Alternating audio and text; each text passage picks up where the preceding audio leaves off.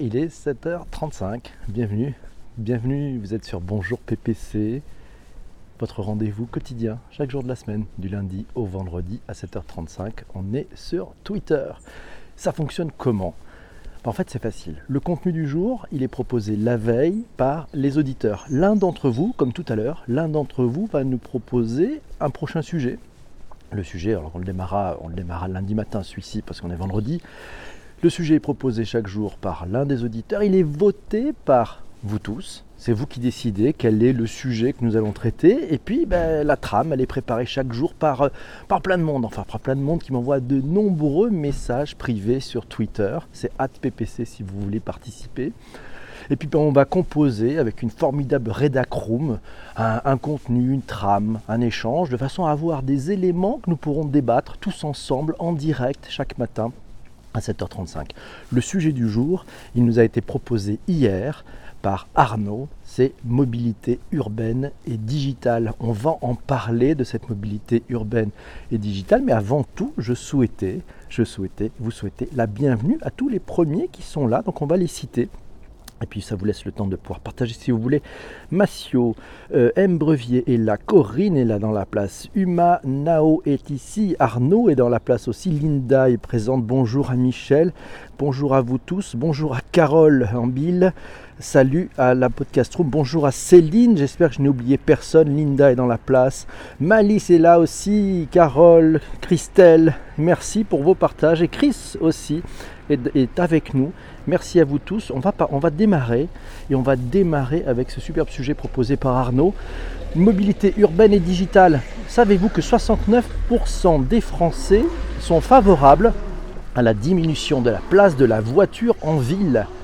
Ah ouais, impressionnant. Alors cette voiture, forcément, alors Chris qui m'a fait passer un, un, article du monde de l'énergie, les pouvoirs publics multiplient les plans d'aide et de soutien aux véhicules électriques, voyant dans cette nouvelle forme de mobilité un moyen de dépolluer l'air des grandes métropoles ainsi qu'un nouveau levier pour la transition énergétique.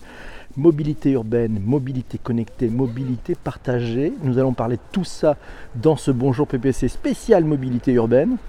On va parler de cette mobilité urbaine sur différents sujets à la fois le transport du futur, il y a l'oral open data, la smart city, la digitalisation des collectivités territoriales, les nouveaux espaces, le green city, la mobilité au sens applicatif, on va parler d'applications. On va se donner, on va échanger entre nous sur des applications euh, qui sont très intéressantes à utiliser en mobilité en ville. Ça va parler aussi de smart city. Voilà, il y a cinq éléments clés qui bouleversent notre mobilité urbaine, la mobilité urbaine. C'est la mobilité active, c'est l'analyse des données, ce sont les véhicules électriques, la mobilité partagée et puis les véhicules autonomes. Et puis bien entendu, nous allons parler du phénomène du free floating. Ça mériterait presque un podcast en entier. Il y a tellement, il y a de matière. Merci à Arnaud d'avoir euh, partagé sur Twitter. À quand le jingle Bonjour PPC Eh bien écoute, pourquoi pas? Voilà, je vais, on aura des petits chanteurs derrière nous. Wikipédia. Wikipédia est mon ami. Alors quand on parle de mobilité, je suis allé voir ce qui se disait. Sur mon Wikipédia, on explique que la mobilité est la capacité ou la propriété pour des personnes ou des objets à se déplacer dans un espace où le caractère de ce qui est susceptible du mouvement, ou ce qui peut se mouvoir ou être mu, changer de place, de fonction. La mobilité peut être dans un espace physique, social ou numérique. On peut citer euh, Carlos Moreno. Carlos Moreno, allez voir son blog.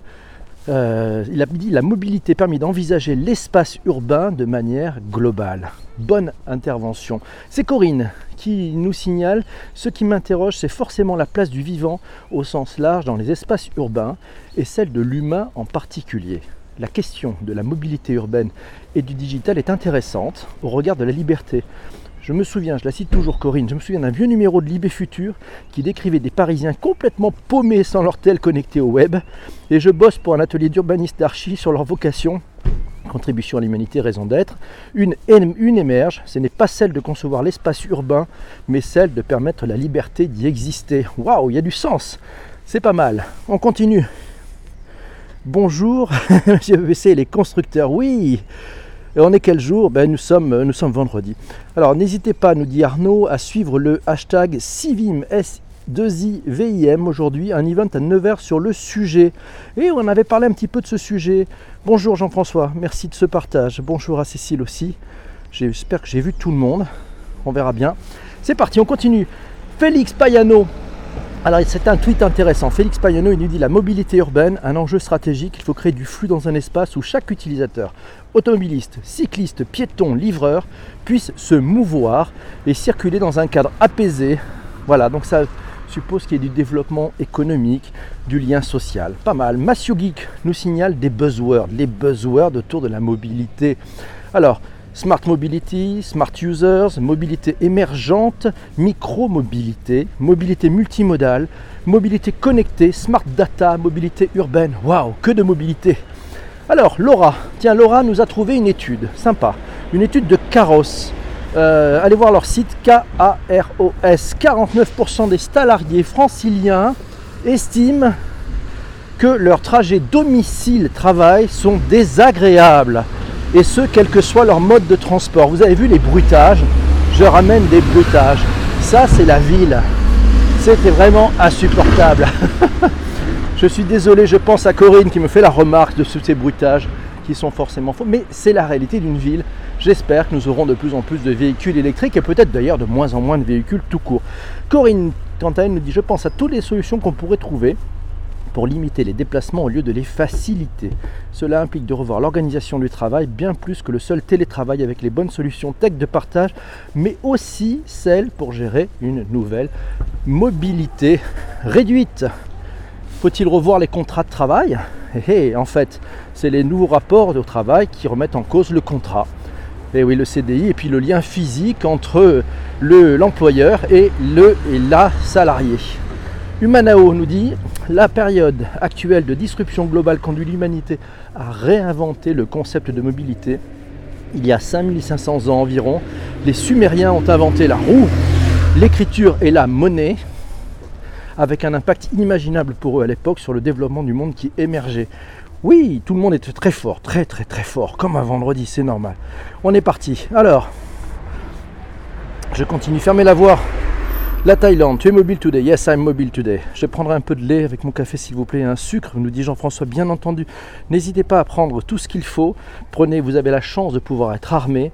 Prenez vos tartines et votre téléphone. Ne vous trompez pas, surtout.